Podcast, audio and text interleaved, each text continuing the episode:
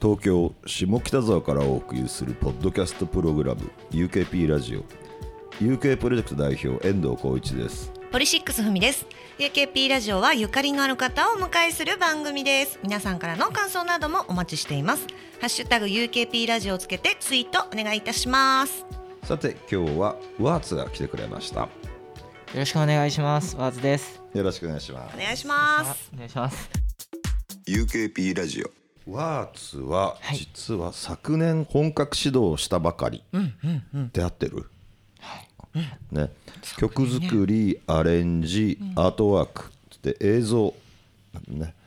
全てをセルフプロデュースするアーティストです、ちなみにちなみに21世紀生まれ。僕の方はですね、はい。えーっとワーツワーツに初めて会ったのは、どこで会ったんだろう？事務所で会ったんだね、なんかね。なんか。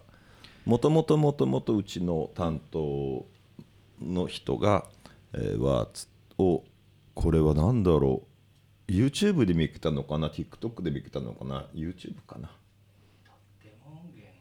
あデモンゲンか、でなんかででワーツと一緒にやりたいみたいな話になって、それで事務所で会ったんですよね、でも去年ねその本格指導っていうことだとあんまりこう会う機会もなかったんじゃないですか？そんなに会う機会なかった、ね。最近ね最近よくよちょっとね、ん。会えるようになった。んですうんうんうん。でほんの少しね楽しい話もできるようになって 何より。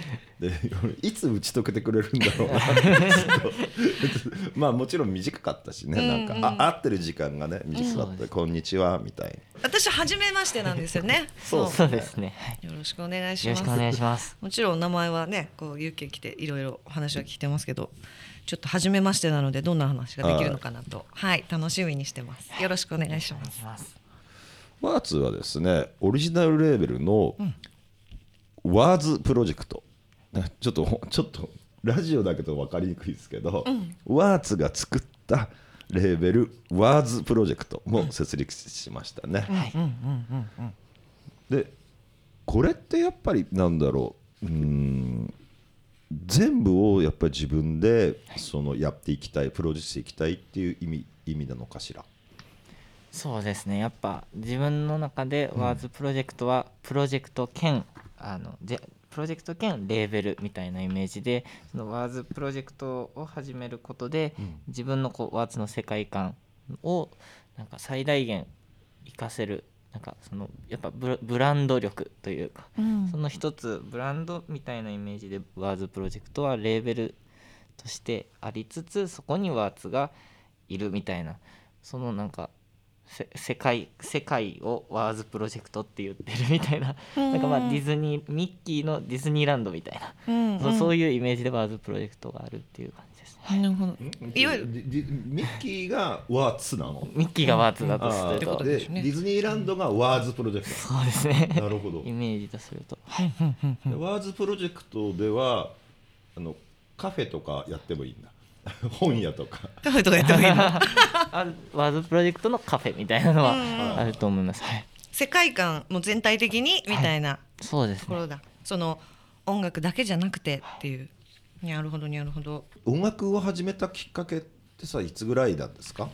僕は、えーっと小学生ぐらいの頃にあの、えっと、キャンプロックっていうディズニーチャンネルの、あの中のなんかジョナス・ブラザーズっていうアイドルの人たちが活躍してる映画でキャンプロックっていうのがあってキャ,、キャンプロックの中でその女の子にこう曲を披露するみたいな自分の作った曲を披露するみたいなところでそのシーンを見てかっこいいなロマンチックだなっていうところからあの始めましたね。音楽作ってみようっていうの。をはい。あそうなんだ、はい。えそれって何ディズニーチャンネルとかそういうので見れたりしするやつ？ディズニーチャンネルで見れました。あはい、そうなんだ。意外なところから来てるんですね。はい、最初やっぱ映画とか映画のサウンドトラックとかがすごい好きだって、そこからちょっとずつこうミュージカルとか、そういうものに興味を持ってたっていうのがあって、はい、うー。んなるほど。そこからこう何ギターを持つとかじゃななくどんな感じで進めてったんですか、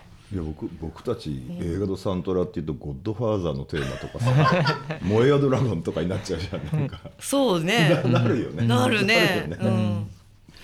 そっちか。そっちか。みたいな。意外なね。そうだ。えもうそこからもういきなりこうそういう楽器っていうよりパソコンとかで作る方にすぐすんなりいったんですか？一番最初はあの、ディズニーチャンネルのそのキャンプロックの中でこうあのジョナス・ブラザーズがギターで弾き語りしてたので、やっぱ最初はギターをから始め作詞作曲し始めてそこからちょっとずつこう海外のアーティストの作り方みたいなハウツー動画的なものを YouTube で見るようになったら DTM とか卓録っていうのにたどり着いたって感じですね。じゃあ結構早くから小学校の時からやってるから結構もう長いは長いんですね。そうです。音楽作るっていうのはやっぱ手探りでずっと小学校生ぐらいからやってましたね。うん早熟。早熟っていうのこれ。うんうんうん、うん、すごい早いですよね。でもタクロックっぽい要素は当然あるけどやっぱ,、やっぱあのギターを中心にしたロックの影響も結構でかいじゃないですか、うん。はあれっていつぐらいいつぐらいのことなんだろう？あーそのバンドで言うと。DTM を始めた頃はやっぱり EDM が一番大きかったんですけどそこからあの高校に入ってうん。ちょっとロックというかバンドを始めたので検音部だってボバンドを始めたのでうん。そこからちょっとロックギターとかそのバンドっていうものの音楽をつ作るようにはなりましたね。はい。なるほどね。バンドじゃあ学校で組んでたりしたんですね。1年間だけちょっと組んでました。うー。んなるほどなるほど。ちなみに UKP のこのアーティストで気になるアーティストはというのでアレキサンドロスを挙げてくださいましたが、10月の武道館ライブにも行かれたそうで、昨年。はい。ね昨年、はい。ね。アレキサンドロスとか面識とかあるんですか？一回だけこうおあのちょっとすあのすれ違った時にご挨拶しました。へはい。え、あそっか。でもそう考えるとでもあれかいくつなのかわかんないからあれですけど 学生の時にはアレキサンドロスはいた？いた？あずっとアレキサンドロスは中学生の頃から僕は聞いてました、うはい。ーんそうなんだ。そっかそっか。あじゃあその辺から UK とはこうちょっとご縁があったりとかはい。するんですね、UK 以外で他で他で結構好きなアーティストって邦楽洋楽問わず挙げると何なんですか？やっぱ洋楽をずっと聴いていてそこでやっぱアレキサンドロスさんのさあの最初の楽曲になんか結構洋楽的なアプローチがあったので、そこにたどり着いてたのでやっぱ一番はやっぱ洋楽を聴くことが多かったので、なるほど。な1975さんが、はい。僕の中では結構そはい。のバンドっていう中では、はい、影響を受けたというか、うー。んなるほどね。ちなみにご両親がすごい洋楽聴くとか、はい。そういうご家庭だったりとかしたんですか？でも父は結結構その洋楽の,、あのレディー・ガガをすごい僕ワーツっていう活動の中で、あの一番こう影響を受けたアーティストでレディー・ガガさんを挙げてるんですけど、うんうん。レディー・ガガのミュージックビデオを最初にこう見ていたのが父だってうん父のミュージックビデオを見ている横で僕がちょっとちらっと見たっていう感じだったので、なんか洋楽のもうなんかそうですね。結構聴いていると思いますねあ父は。そうなんだそうなんだそういう家庭環境もあったりするのかなと思って。うちの父ちゃんレディー・ガガ知らないよ。うちの母ちゃんも知らなかったんじゃないかな。ねえ。俺ね俺仙台だったじゃないですか、うん。むか俺小学中学小学校か中学校の頃、ん。そのあミュージックビデオを流す番組があってその時、ローリング・ストーンズのミュージックビデオ流れてたんですよ、テレビで。でうちの父ちゃんが「こいつらなんだべ?」って言ってて。だからお父ちゃんはもう絶対にこう理解できないのかなだったのね。うんうん。でその時に初めてロックに対して興味が湧いたんです。うん。俺も分かんなかったけどなんだか分かんないけど、ちょっとかっこいいなと思ったけど、親父がわあまりにも悪口言うんで。逆に興味が湧くみたいな。そうそうそうそう。うんうん あれがね僕のロックの目覚めだった実は。お父さんがじゃあこれなんだべって言わなかったらそうそうそう。そんなにスルーしちゃってたかもねみたいな。これね「なんだべ?」っていうのはかなり柔らかくした表現で、ななんかもっと頭のおかしいやつらがテレビ出てる頃どうしたんだみたいなことを言いたかったらしいんだけど。あいや普通じゃんみたいな、かでもっこいいじゃんみたいなそこででもきっかけになるんだね。どういうのになるのかわかんないもんだよね。そう。そこから時は流れてレディー・ガガになっていくわけです。そういうことですね、はい。うん。さすが21世紀ワーツってさ、うんうんこれどなんかんななんなの？ワーツざっくりざざっくり。ざっくり。まあその一番こうプロフィールで一番書いているのは研究者×音楽家って書いていて、そのなぜ研究者×音楽家なのかって言われると僕がそのもともと音楽というよりかは研究っていう部分でその留学大学に進学した時に留学をしたかってで留学の先でこうマーケティングとかあの現代カルチャーを学びたかってそれがこうこあのコロナで行けなくなった時にこう自分でこう日本で研究者みたいなことができるの何かなって思った時に僕は音楽がすごい好きだったので、じゃあ音楽と研究者をこう掛け合わせてみようみたいなところから、はい、ワーツが始まりました。うん。研究ふみちゃんこの話を何回も聞いてんだけど、うん。ふみちゃんよくわかんないでしょ、うん。俺も今で半分ぐらいしかわかんない。ででもでももう少し先回って言うと、うんうん。ワーツの本名が遠藤浩一だとするじゃないですか。例えばね、うん。で遠藤浩一がワーツっていうものをプロデュースしてるっていう話なんですって、ほうほうほ中の人がワ,、ワーツっていうのはもうプロデュースされたものでで中に中の人の遠藤浩一がワーツの世界をはい。いっぱい作ってるっていう話なんですよ。ーうん。だからワーツが表に出る必要もないぐらいなんですよ。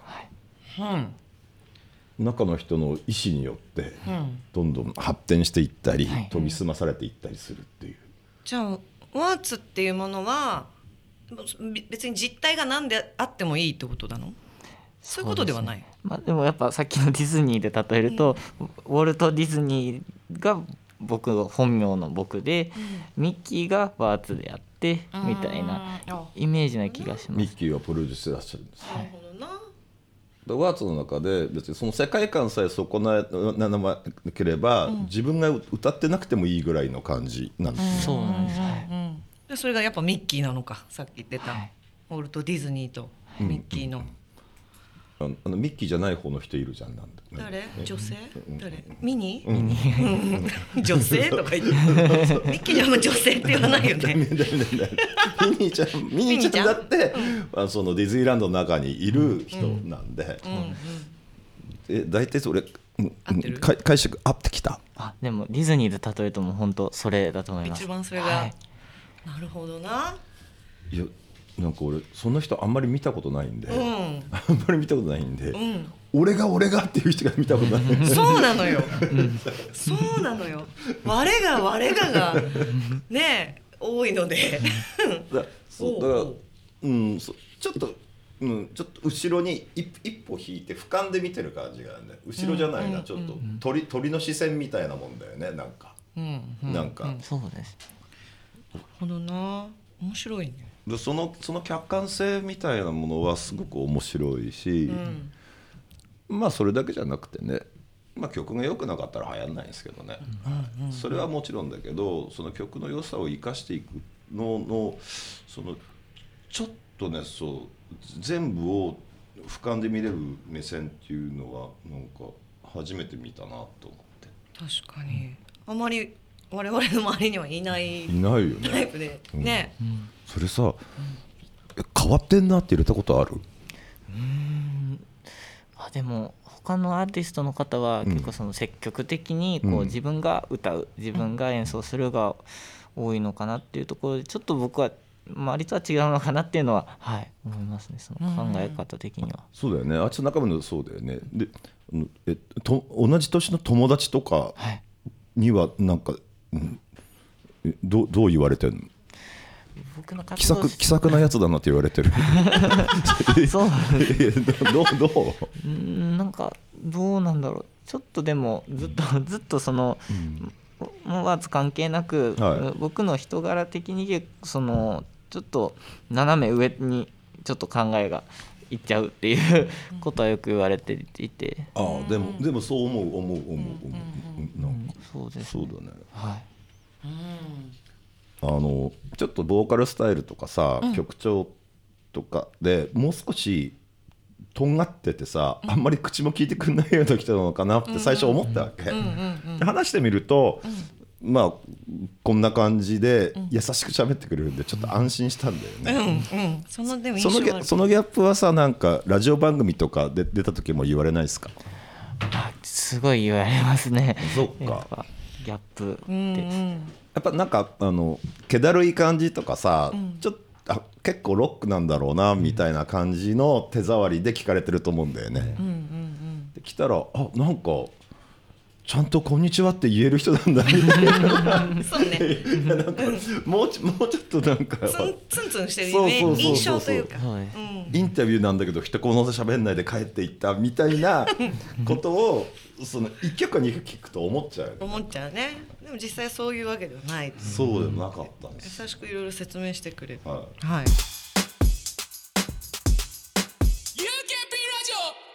昨年の12月の1日にファーストアルバム「Once Upon a Revival」をリリースしましたね、えっ、と CM ソングに使われている2曲それから TikTok で話題になってた「分かってない」などなど8曲を収録しましたね、そのあの世代的にさ、はい。アルバムっている？個人的にはん。僕はあんまりこうアルバムっていう感覚で聴くことがなくて、それこそこう単単曲で聴くっていう考え方ですかね。はい。なんでこれがアルバムに入ってるっていうなんかあんまりそういうシングルとアルバムの区別とかは僕の中ではなかったです。そうだよね。そえ CD って家にある？CD 家にないですね。おうおうそうだよね。本当に好きなアーティストさんの、なんかグッズみたいな感覚で CD を買うっていうイメージですね。はいそれはそう言うよねみんなね、はうん、物販感覚というか、うん。そうか。でもそっかそのアルバムっていうとなんかイメージでさ、一枚を通したこうストーリーみたいなこと言うけど、はいはあんまりその感覚ってね今そんなにない感じが今多いのかな。薄れてるんじゃないかななんかそれよりも例えばそのサブスクとかで一曲き一曲聴くじゃないですか。それでまあ関連でどんどん出てくるのが楽しいみたいなことの方が多いんじゃないかななんか。アルバムうん。アルバムを例えば8曲とか10曲とか全部通して聴くのってちょっとだるい人の方が多いんじゃないかな。うん。そのアーティストのことがめっちゃくちゃ好きだったらいいけど、うん。うん、なんかポンポンポンポンなんか、うんえっと YouTube でも何でもじゃあ勝手に提案してくれたものを聞いてつまんなかったら飛ばしてどんどん次弾くっていう方がきっと多いよね。そうですね。でそれを嫌がるアーティストももちろんいるわけじゃないですか。はい。でまでも今そんな時代だもんね。うん、あんまりこうストーリーなんかせ世界観なのかな？そのアーティストさんの世界観は大事にするけどあんまりこうストーリーというか曲がこう聴きたいというか、そのやっぱ曲を一番最初にこう聴いてしまうっていうのは、はい、やっぱそうやっぱそうやってどんどん流れていってさあこの曲いいなって思う瞬間って結構ある？あそれはあります。はい最近最近で最近知ったアーティストだと誰？最近。最近じゃなくてもいいんだけど そうやって知ったアーティストでうわうんハマったみたいなのって。そうですね。やっぱりそのヒップホップがすごい僕の中で最近来てるというか、僕は結構ヒップホップ最近聴いてるんですけどチャンス・ザ・ラッパーさんとかあはすあのそれこそ最初はもう本当おしなんかその全くそのその人のことを知らなくて、うん。あのサブスクのあなたのおすすめみたいなところに出てきたもので知ったっていうことでそれで。あそうだね。あの、うん、そうやって出会える良さはあるんだよねなんかなるよね。うんうんうん。そうね。だ昔で言うとそのラジオから流れてなんだこれって言って調べるみたいなのとそんな遠くないのかな。そうかもね。うん。あとなんだっけ。あのレコード屋に行って ジャケットがかっこいいから買うみたいなさ。うん。なんか。ジャケ買いをね、するのとかね。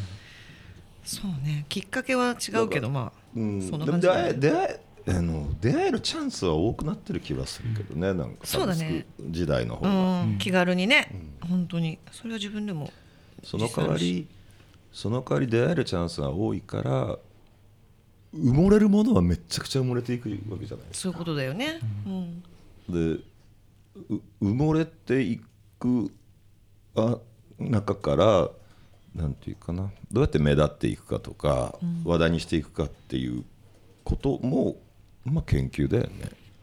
そうですね。僕結構それは気にして作ったり、なんか研究者って言ってるのもやっぱそういう時代だからこそ新しくこうなんかアプローチがいるんじゃないかってところから、はい、始まってるので、はい、うんうんうんなるほそしてさらに言うと4月1日にはですね、うん。初の有観客ライブを開催するんですよね。どね。初のなんだね。うん。これはどでだいぶ貯めた感じ？それともいよいいよいよ人前でら演奏するぞっていう感じなんですか？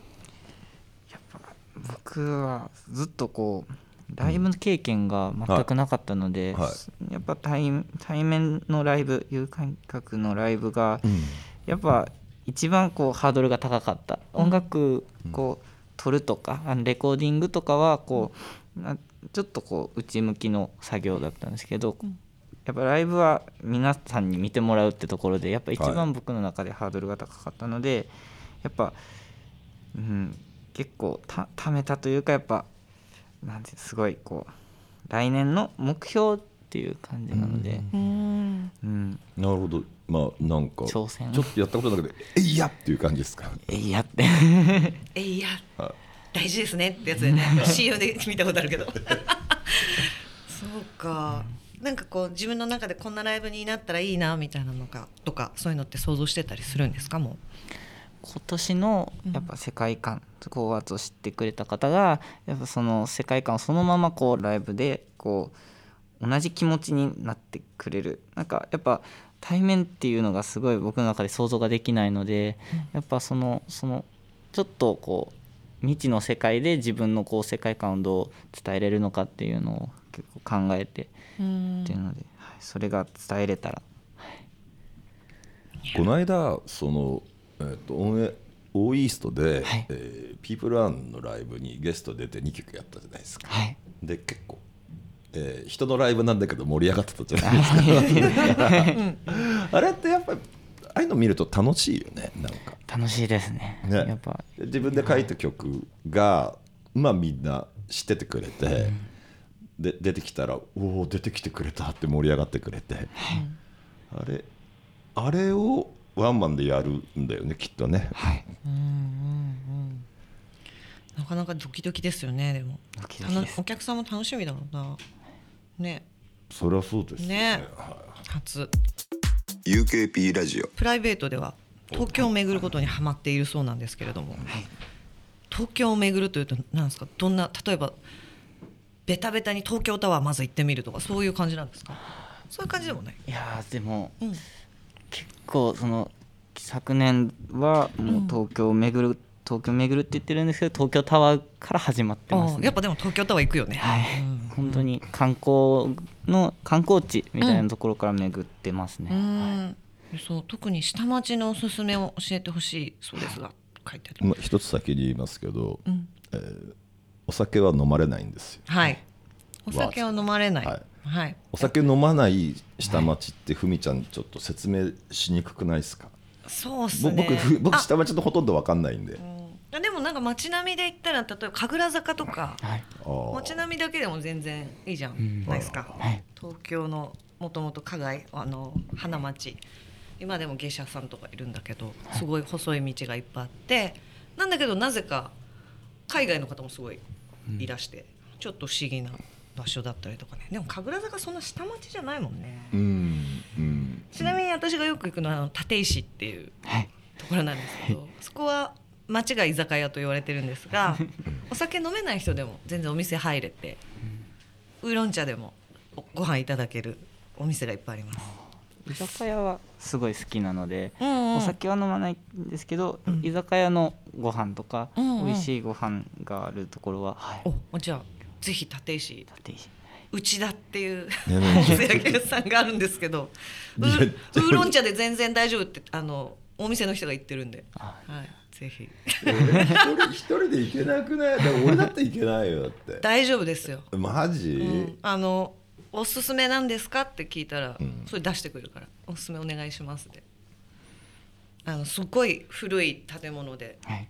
もう建物だけで私は飲める感じなんですよ、うん。でもなんかそうかおすすめはって言えばいいんだよね。そう。なんかあのなんかほら謎の注文方法みたいなのあるじゃんありますね。なんか。白だれよく焼きとかそそういうやつそう。ねそうそうそうおしんこ大根乗っけてお酢かけないでとかね。そうそうそう。難しいやつが。マニアックじゃんないそう。でも言わなければ別に。そっか、「おしんこください」で大丈夫、はいはいかける？かけない？お醤油かける？と聞いてくれるんで。全然大丈夫ですでもほらなんか油はよく焼きの方がいいとかさ。そうね。であ油普通あな油ってよく焼きって言うとあーあいつ分かってねえなって言われるんじゃない言かなって。大丈夫です大丈夫です。よく焼きの方がうまいのにとかって思ってないかなっていうような心の小ささがあるんです。大丈夫です。みんなそれぞれ食べてるもの全然違うんで。そっか、こうん。全こは誰然。か静かに分かってないよって歌い始める場面だったんだけど。ね 誰も来なかった。それはね俺だって来ないだろうな はい。そう。ねいやでもね下町お酒飲まなくてもいいとこいっぱいありますもんね、遠藤さんはなんかおすすめあります？下町？うん。うんないっす。あないけどあそこなんだっけな。浅草のさうん。あのもつ煮横丁は面白かったけどな。あああのー、浅草寺の裏のあたり、うん。あれあそこなんかもつ煮の店ばっかあってさ、うん。あとやっぱもんじゃ焼き、うん。もんじゃ焼きなんかどこ行っても。あもんじゃ焼きいいね、うん、もんあ。あもんじゃ焼き別に飲まなくていいもんね。ね。浅草タイプと月島タイプってあるんだよねもんじゃ焼き、はいそれ両方食べ比べるのとかも面白いかも。えどう違うの？なんか作り方が違うらしいんですよ。本当俺両方行ったことあるけどなんか。土手を作るタイプと、うん。ああ土手か。そう土手作ってうんおつゆを入れるタイプと、はい。混ぜてギギャーってやってから土手をつ作るタイプみたいな。なんかなるほどね。確か、うん、ちょっと詳しく分かんないですけどタイプがあるらしいっていう。大体大体明太子とベビースター入れたらさ美味しくなっちゃうよね。あと餅ね。餅？餅。餅とチーズっしょ、うん、明太はでも入れたいよね。入れたいね。ね。そうそういうのもそいうっぱい下町の方にあるんでぜひぜひ。お酒お酒飲む人ってさ、うん。23軒いけるじゃないですか。いけますね。でお酒飲まないで例えばもんじゃとかって決めるとさ、一1軒しか行けないじゃん、そこがねなんかね。もんじゃ行っうてん。甘味どころ行くとか。はいはなんかそういう下町のねいはい。そういうのだったら夏だったらかき氷とかさ冬だとお汁粉とか。そういうのがあるよね。まあ私は大概飲みに行っちゃうんですけれども。はい。そしてそして。おお酒は飲まないけど朝牛乳を飲むことがルーティンになってんのそうです。はい。めちゃめちゃいいじゃないですか。牛乳そうです。牛乳だと甘い牛乳が。甘い牛乳。なんか牛乳牛乳してないっていうんですかうん。甘い牛乳。なんだろう。えどういうもの？低温殺菌とかそういうやつ？うんなんか牛乳の素材？素材？牛乳？だろ。いやいや。そうですなんかなんかジャージー牛乳とかさ。そう。あそういうこと？種ジャー類ジー牛乳？じゃなくて？そういうこと？そうだと思います。じゃじなんか。ちょっと待ってそれコンビニで売ってるやつ普通に売ってるやつ？普通に売ってます。うん。牛乳。なんだろう。でもあれ殺菌方法でその生乳か否かで味結構ね変わるっていうよね。そうだね。うん。なんかなんかアメリカの方が美味しいとかさ。あるんだ。なんか、うん、へえ。いや私も牛乳すごい飲む方なんですけど私はラテなんですよ。必ず。もうジャスト牛乳ですか？ジャスト牛乳で。いいっすね。牛乳飲むとこうなんか給食食べてる感覚に なるのがいいなって。確かに。遠藤さん牛乳飲まないでしょ？でパンの時は飲むよ。本当？うん。もうなんか意外。なんか最近はのなんか、うんパンパンのことが多いんで、いいですね。はい、牛乳はいいですよ。な最近だんだんあの瓶の牛乳って見なくなったよね。見ないね。ね。ないですテトラパックも見ないもん。見ない、えちなみに小学校中学校の頃って瓶でした？給食。紙パッ食あやっぱ紙なんだ。え遠藤さんは？ん？小学校中学校の給食。俺？うん。俺ね。うん。僕かなりねあの時代を巡ってるんで一番最初はうん。アルミのお椀に、あ。アルミのお椀にあったかいミルクで膜張ってるやつで、注いでくれるやつね。はい。はいその後瓶になって、うん。瓶の後テトラパックっていう三角の紙パックにな,、なってそこで終わりかな。おお結構減ってますね。経てますね。そのあたり。でやっぱ一番最初アルミアルミのやつはちょっとあったかくなってて、バケツみたいなので給食ね係の方持ってきてひしゃくで吸ううん。で時々コーヒー牛乳になってるんです。おおコーヒー牛コーヒー牛乳みたいなやつがあったかくなっててそれすごい、うん、うん嬉しかったへえそのえちなみにミルメイクって経験した？どれがミルメイクなのかわかんない。なんあ。か粉を入れて味変できる牛乳。あー俺ないないない。私もない。ありましたないです。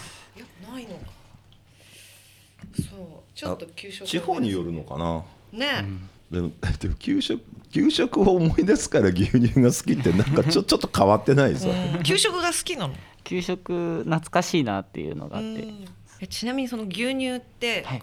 このメーカーがいいとかあるんですか？僕はずっとこう牛乳をこう毎週こうあの4本ぐらいあの飲み比べするために買ってまとめて買って、まとめて買って飲んでるんですけど最近よくいいなって思ったのは金太郎牛乳っていう。金太郎牛乳？金太郎牛乳っていう。へえそれ普通にスーパーで売ってるの？スーパーで売ってますね、でも4本まとめて買うって結構結構しっかり飲まないと消費しきれないよね。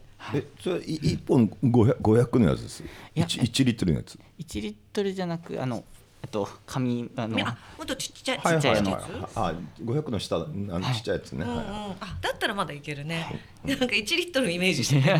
そうそうそう。そうそうそうねそうそう、よくあるお茶のね紙パックとかのこれはこのぐらいのよやこれつ。250 150の。このぐらいそれだったらいけるね。なるほどね。金太郎ね。調べてみよう。ん、う。なるほどなるほど。ありがとうございます。体力作りみたいなことはあるの少しは？いやそういうことはない？甘い牛乳を求めて。甘い牛乳を求めて単純に。単純に。いいな。そそれ口悪いたら子供かって。甘けりゃいいのか。ね。いやでもね。甘い牛乳ね。うん。えそして一人暮らしや上京してきた当時の思い出やエピソードを知りたいとのことですけれども。今一人暮らし。今一人暮らしです。うん。なんか困ってるとこあるんですか？これこれどうするんやろとかなんかそういう洗濯がたまるっていうあー。問題が。の洗わないとたまるよね。はい。確かにね。洗わないとたまるって名言っすね。いや当たり前のことだけどね。ね。洗わないとたまりますよね。ごめん僕、はい、家の人がやってくれてる。そういうことですよね。そううんうんうんうん。えちなみに私は東京なので上京というものははい。経験したことないんですけど、遠藤さんは仙台から上京僕してるそうですね、はい、宮城県仙台市から、えー大学の大学に入るために上京しましたね。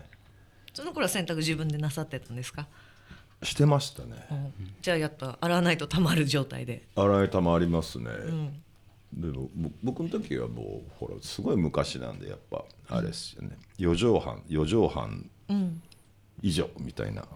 下宿って感じですか？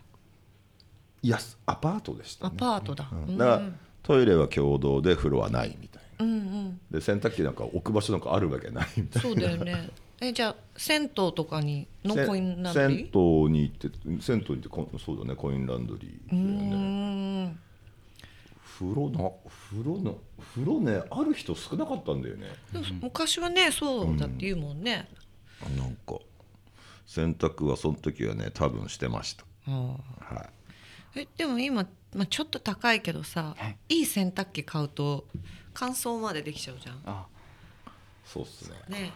ちょちょっと縮んだり傷んだりするんですよそうねそうそう。だから私あんまりドラム式は好きじゃないんですけどあんまりそこはどっちでもみたいな感じ？松君いはやでも一番最初にこう上京した時に買ったのが一番こうシンプルなうん。洗う機能だけのうん。洗濯機だったので。あの脱水があのししあローラーで絞るやつね。それ昨今ないからね。それ二層式よりも前でしょ。相当前ですから。いわゆるあの縦型のね縦型の。全自動。でもそれで全然私はいいと思うんだけどな。やっぱ干すの大変？干すなんか干してまた畳むためにまた引っ張り出してっていうなんかその作業が大変だなっていう。まあそうだよね。2回大変っていうのが。え一人暮らししてどのぐらい経ってるんですか？ちょ1年ちょっとぐらいあですね、ペースはじゃあ随分つかめた。そうでもない。逆にこうどんどんこう劣化劣劣化というかた 対価というかなんかそのそうですね最初はす真面目にやってたんですけど、うん。ちょっとずつこうなんかうん慣れてきてしまってできなくなってくるというかまあいっかみたいな。まあのが一家で。はい増えるっていう、あでもね俺洗うのはいいけど、畳むのは嫌だっていうのってなんかわかるわなんか、なんか。それもうそしたらハンガーめちゃめちゃいっぱい買ってそのまま保管できるようにしとけばいいんじゃない？畳まないいや干す時どうするのよ？干す時そのハンガあーあそっかそっか、あでも干す時にハンガーやったらちょっと一回ピンってやんなくちゃいけない。うん。俺あれ嫌なの、えそうなの？それもちょっといやマスクも嫌だ。嫌です。なんだ。ピンなん。か嫌嫌なんだ。いやいやいやいや。いやピンも畳むのも嫌、じゃあもう乾燥機付きでしょ。やっぱ縮むけどね、うん。そうそう。だからだから学生で一人する時はもう乾燥絶対乾燥機だったもんね。ピンやんなくてもいい、うん。でも乾燥機入れる時もあの一気に全自動じゃなくてさ、うん。入れ替える場合はピンやるよね。やんない。俺やんなかったやんなかった。うんだからいつもしわしゃだそうだよね。なるよね。いつもなんかいつもしわしゃで多分む、まあ、昔も昔だからすっごい時間かかるんだよなんか、うんうんうんうん。なんか50分を2回とかさ、うん。そのそのぐらいの感じでそんなどうしてたらいいのか分かんないじゃん。そのあれ間ね結構嫌だったな、私私の時でも普通にピンしてたよ。一人暮らししてた時。してた時って今でもそれは男の子の方がそういうのさシワになったりすることに雑なんじゃないなんか。え和津くんも？はい。あそうなんだ。あんまそういうふうに見えない。見えないけど。ねえ。なんかすごい綺麗にこう畳んそう綺麗に畳みそうな。でもない。ずっとハンガーがずっと残ってるって 残って家にるタイプだ。つつったままみたいな。なるほど。それがあります。はい。ほえそうえおどうぞどうぞ。いやいや一人暮らしで何か、うん他なんか困ってる何かとかあったりするんですか？うんやっぱ。料理がとか。料理ですやっぱね料理。料理。ごご飯って主にどうしてるんですか？ご飯は買ってますね。うん。買って食べるって。大概今スーパーとかでもさ、はい。美味しいのいっぱいあるもんね。コンビニとかでもね。う、ん。全く作んないですか？全く作らなくなりました。あ最初やっぱ作ってたんだ。ちょっとずつだんだんはい。うん僕はうん学生の頃は納豆にご飯。または納豆に卵。うんうん。みたいなことを毎日やってましたけどね。まあ美味しいですし。で動物性タンパクと植物性タンパクが取れるんだみたいなことを思ってたんです。生野菜とかにはいかない。納豆卵納豆卵。納豆卵繰り返しね。えでも若い時とかなんかそういう食生活をしてる人多かったですけどね。だね。うん、えもか買ってくるってさな何がお何が多いの？お弁当が多いの？お弁当が多いですねやっぱ。こ何弁当が好きなの？うちなみに。好きというか何弁当を買うことが多いの？うん。なんか近くのスーパーはなんかのり弁がうん。あのあってのり弁安くて美味しいのではいはい。のり弁が好きですね。飽きない？あきなんかお弁当ってなんかいっぱいこうおかずがあるのでうん。なんかそんなに飽きない気もしますね、はい。でもなんか料理とか作ったらすっごいなんか上手にやりそうなイメージがあるの、うん、うん。なんか最初すごい例えば始めた頃凝りすぎてもう疲れたみたいなそういう感じでも別にない。あでも最初本当にこうレレシピ見ながら作るみたいな、凝ってたので疲れたっていうのもあるんですかね。あーそれももしかしたらあるかもね。それこそ納豆ご飯で十分じゃないみたいな、うん。ず十分自炊だよねって思ってたら。そうね。あしんどいとはならないかもしれないよね。そうだね。ね。あとお味噌汁あったら嬉しいなみたいな。ああああでもお味噌汁とかもレトルトでもいいじゃんみたいな、まあいいよね。ね。やっぱどどうだろう自分のためにさ、うん。手の込んだものを作るってさやっぱ面倒くさくない？なんか。そうですね。なんか。た他人他人がいたらもう少し頑張れる気しないな。んかそういうことか、そうですね。一人一人が多分。そうか。私全然そこ平気だな。美味しいもの食べたいから結構面倒くさいこともたまにはするならっきょうつけてるもんね、うんらっきょうとか梅干しつけるもんね。それは自分のらっきょうが好きだからだ好きだし梅干しも好きだし。ああそう、うん、変なもんよく発酵食品が好きなんだな。ああああああそうね。そう。冷蔵庫とかじゃあめっちゃちっちゃい？冷蔵庫ちっちゃくて中開けても何もないっていう。もう雑。牛乳だけ。甘い牛乳をね。甘い牛乳がいい。そうだよねいいな。いいな。えー、でもなんか本当にイメージさっきも言ったけどスパイスからカレー作りそうなイメージがめちゃめちゃあるんだけど、これまあ凝り始めるとそうなっちゃうもんね、うんもしかしてハマったらうん。こう一回ハマってしまったら多分そこまで上達するかもでねすね。グッといきそうだよね。なんかそういう機会がありそうな気がするって勝手に思います。はい。海ちゃん一人暮らし始めてた時なんか、うん。もうサバイバルな感じだったのなんか。そこら辺にいる野犬をこう。私は何だと思ってるんですか？い。やめちゃめちゃ私最初の一人暮らしの時ね、結構環境良かったんですうよ、ん。なんかね部屋から富士山見えるし。えー。うん。あと、まあ、譲ってもらって、電気のねあの乾燥機部屋にうん置けてたぐらい、うん。なかなかこういう一人暮らし初めての割によくて。なるほ全然あの野犬とかは見つけに行かず、ど はい。あの大丈夫でしたよ。でもあれでしたね。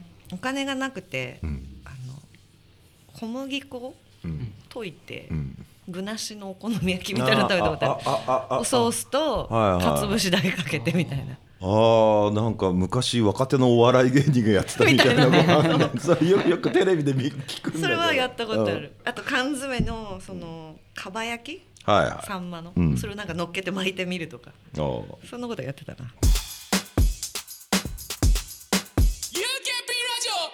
あのー、2021年から活動したばかりで1年ほどですが、えーいろいろやってきて今ね2022年ここから先のビジョンはどんなふうにお考えですか？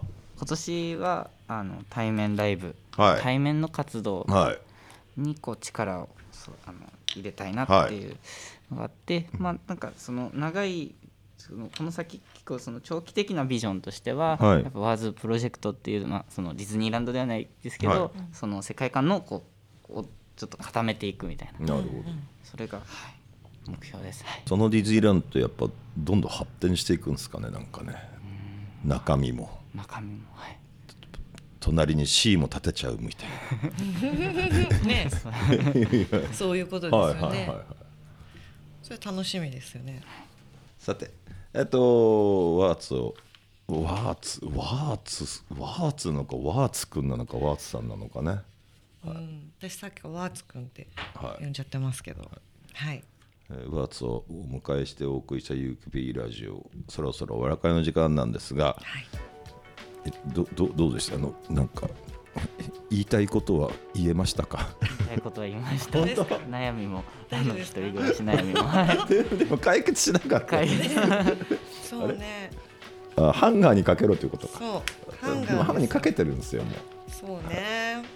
本当は気合いっすよ。気合い。気合い気合？い気合いっすよ。あーしわしわあでもしわしわ嫌だなとかないんだもんね。しわしわでもいっか。うんとかね。うん。でもなんほらあのほらジャージみたいな素材素材だったらしわしにならないじゃんなんか。そっか。干しっぱなしにしといても。そうだね。じゃあしわしわじゃないしわしわになりにくい服を。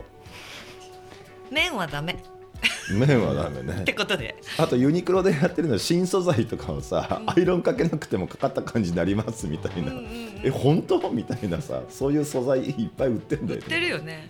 そう麺朝以外のね新素材で言ったら結構ラフなおお洗濯してもはい。いけるんじゃないかと。思います。あとはね甘い牛乳。本当これだっていうのが見つけたら金太郎現時点では金太郎ですけど。暫定1暫定1はい。その後もぜひ続報を聞かせていただければ。と思い。ますはい。はいします。ありがとうございましあたりがとうございました。えー皆様からの感想もお待ちしています。ハッシュタグ UKP ラジオをつけてつぶやいてください。UKP ラジオのツイッターアカウントもあります。ぜひこちらもフォローお願いします。UKP ラジオは UK プロジェクト遠藤浩一とポリシックスふみがお送りしました。す